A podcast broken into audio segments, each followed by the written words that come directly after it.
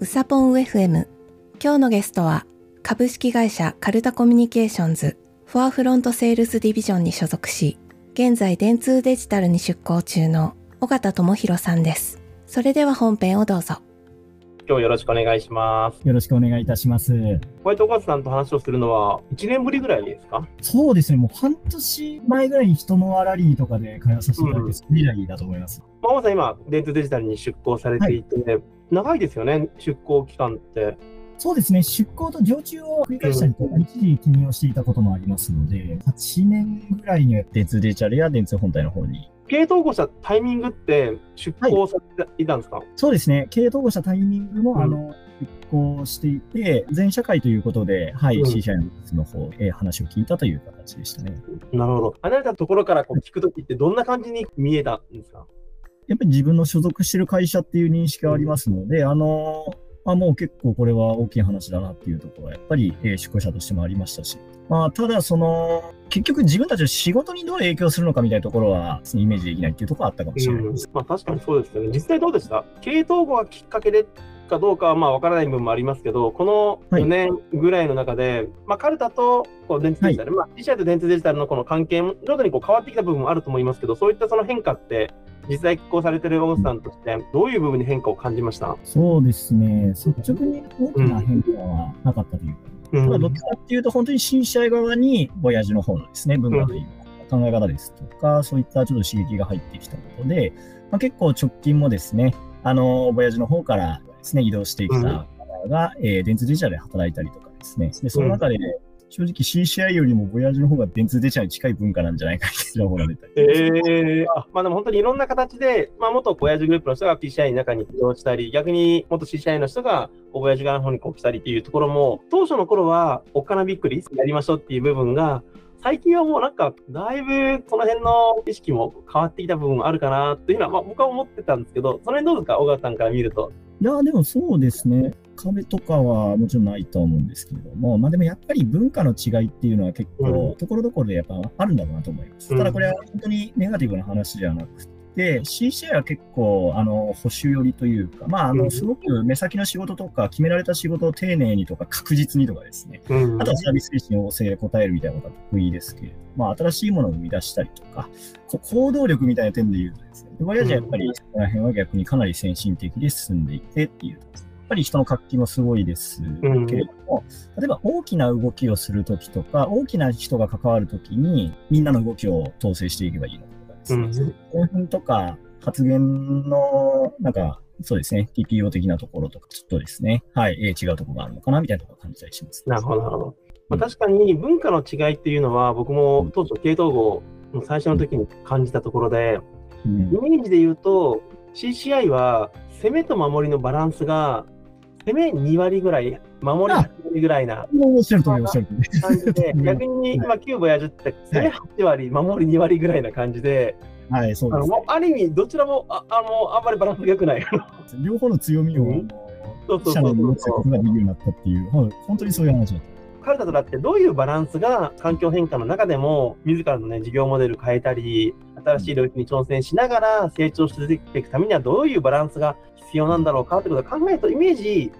やっぱり攻めを7割ぐらいでもやっぱり守りもちゃんとするって意味で3割ぐらいっていう、はいまあ、それぐらいのバランス感でカルタっていう会社の経営をしていくっていうのが、まあ、全体感で言うといいんじゃないかなっていうふうには思ってるところではありますね。あのそれぞれの、まあ、ある意味いいところをこう取り入れながら、カルタとしての新しいミックスしたものを作っていくっていうことができると、まあいいのかなと、そんなふうには思ってはいますね。そうですね。あの、本当私的にはもう、攻め8、守り8みたいなことがカルタだったら 逆にできるんじゃないかということですねっていう。まあ確かにね。こういうふうに進めようと思うんだけど、なんかいい進め方はないのかとか、うんなんかもっとこう、みんなの情報のやり取りとかうまくする方法ないかなっていうと CCI からあっさりとですね、あ、こういうフォーマットやればいいんじゃないですかとか、こういう会議体を作ればいいんじゃないですかねとか出てくると思うので、なんかそういうところを目指していくっていうのもありなんじゃないかな。攻め8、守り8でちょっと、うん。一番率直に感じたところですね。確かに確かに。あえて10にする必要ないぞと。うんちなみに今って電通デジタルにカルタから出向してる人って何人ぐらいいるんですか、私が所属している FS ディビジョンからは、今で30名程度がですね、出向上中で、電通デジタルにお邪魔しています。なるほど、なるほど。まあ、そういう意味でこうかなり電通デジタルとも業務上も連携しながら一緒にやってるっていう感じではあるんですね。そうですね。なるほど。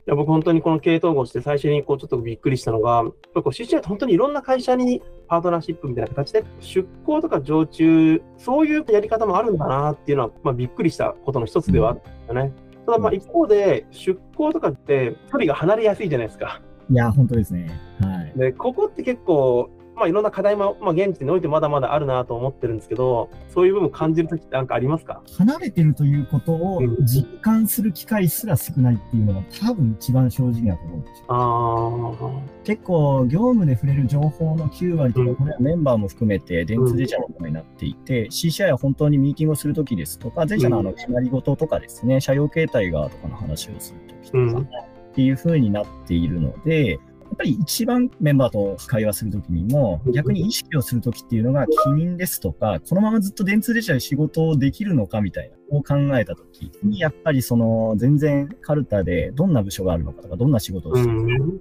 まあ、まあ、気がついたら分からなくなってるみたいな話うんが実在します。まあそうですね。やっぱりこの浦島太郎的な感じになりやすいですよね。そうです。浦島太郎ですね。あの、小学生以来に会った友人くらいの感じのイメージなんですけど、全然変わってないじゃないですか、そういう人たち。うん。ですね。結局話してみたら、ああ、昔と同じだなって思うんで、いざ話し始めるまでのあの感じっていうのは多分。なるほど、なるほど。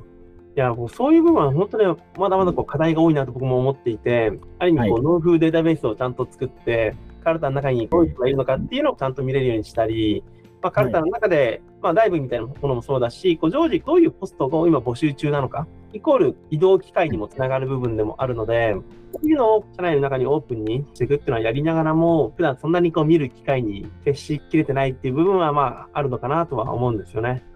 私たちの上長経由からも意見を出したりしてるんですけれども、うん。あそこからぜひですね、業務情報ですとか、その、例えば、ここの人が1日にどんな仕事をしてとかですね、うん。どんな案件か媒体かみたいな、まあ、開示できる範囲でやってるのかとかですね、あれはどんどん拡充させていただけると、すごく、まあ、出向者に限らずですね、非常にあの、いわゆるまさにダッシュボードになる。いや、はい本当ね、そうなんだよね。僕としても、転職された人であれば、前職で何をしていたのかであったり、すね。まあ、今ね、はいこういうええカルタの中で、どこの会社で、例えばどういうクライアントを担当しているのかとか、どこの代理店を、ね担当しているのかみたいなっていう情報っていうのが、検索できるようになったりしてると、ちょっとこの人に聞いてみようかなとかっていうのが、よりね、連携も図りやすくなるんじゃないかなとは思うんですよね。それが実現したら、やはりうん非常にこういった距離感の問題変わってくる可能性とかありますね。なるほど、なるほど。まあ、いろんな人がね、今、常駐とか出向っていう形で、それぞれのね、ところでこう経験を積んだ人が、ある一定期間後にちゃんとこう体に戻ってきて、体の中でその経験をこうどうまた活かして、次のね、チャレンジにこう結びつけていってもらうのかってすごく大事だと思ってるので、やっぱりともするとね、やっぱりこう出向するタイミングで、そのまま、まあ、転職をちょっと考えるきっかけになって、転職されてしまったりっていうのが、やっぱりちょっと多いかなとも思はいってるので、はいはいはいはいはい。まあ、この辺はね、やっぱりこう、カルタの中でこう次のチャレンジができるように、ちゃんと環境も備えていきたいし、そういう環境があるんだっていうことをね、知ってもらえるっていうことをするのはね、すごく大事だなと思うんで、そうですね。ちゃんと安心してね、帰って活躍できる場がね、カルタの中にちゃんとあるっていうところを作っていればな、そんなふうには思います。はい、ありがとうございます。はい。逆に今度は、小川さんの方から僕に何か聞きたいことありますか？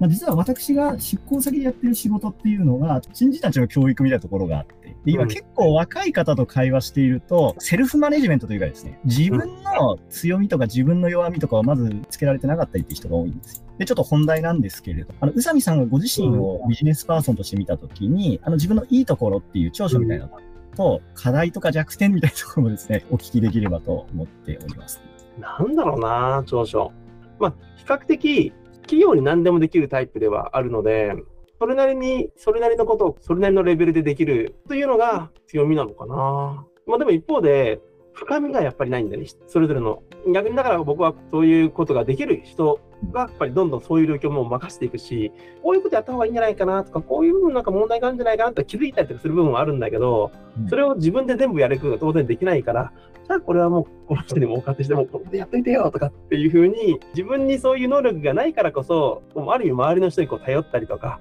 その人たちにまあ頑張ってもらうっていうそのがんあとはこの頑張ってもらえるようにうん。あとは自分が何ができるんだろうかっていうことを考えるみたいなあとはなんだろう、まあ、基本的にはまあ比較的楽観的なので、あんまり一つのことにくよくよ悩まないし、まあ忘れっぽいんで、重要なことも忘れたりしちゃうから、まあそれが課題でもあったりもするんだけど。という、まあやっぱりね、強みと課題が本当に表裏一体だなって今話をして本当そうですね。はい。そこをまさにちょっと若い方々にも実は分かっていただきたかったみたいなことが、そうなんですよ。なんか、そういうふうに強みと課題って見ていくもんだなというのをちょっと思ってまあでもこんな話を新人に聞かせたら、宇佐美さん大丈夫かあの人はって言われちゃうから大丈夫かな。いや、僕が無責任に言える話じゃないかもしれないですけれども、私聞いてて宇佐美さんの長所ってむしろあの、その、任せ先語も普通に識別できるというか、見つけてることも絶対長所の一つだと思いましたしっていう形ですね。これはこの人に聞けばいい。これはあの人に聞けばいい。で、それを統括できてるっていうところが、やっぱり、つながってるんだろうなっていうのあれ、まあ、統括っていうよりも、やっぱりそれぞれいろんな強みがある人がやっぱりカルタの中に集まってるから、逆にそういう人にこうどんどん、まあ、頼るというか、その人にこううまく活躍してもらえるように可能性をもっと引き出して、その人が頑張ってもらうっていう一人一人の活躍できる可能性をどう引き出せるかっていうことの方が、ね、結果組織としての成長であったり、つながるんじゃないかな、そんなふうに思っているんですよね。それが見つかるのもでもカルタのいいところかもしれない。まあ、だからこそ人と人がね、こうつながるきっかけをどう作りたいか。そういうシステムをちゃんと自分たちでね、見ていったりっていうのが、まあ、大事なんじゃないかなと思いながらやってるっていう